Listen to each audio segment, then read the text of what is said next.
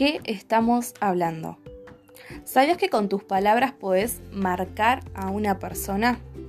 No sé si te ha pasado que cuando alguien te felicita por algo que haces o que hiciste bien, te super anima a seguir o te alienta.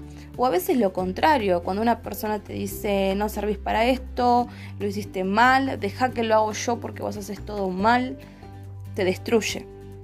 O muchas veces nosotros somos los que destruimos a las personas. Por eso el cambio empieza con uno con una sola persona que decide ser diferente. Por eso hoy te propongo que cada día busques edificar a alguien con la más mínima palabra o cumplido, porque al fin y al cabo todos lo necesitamos.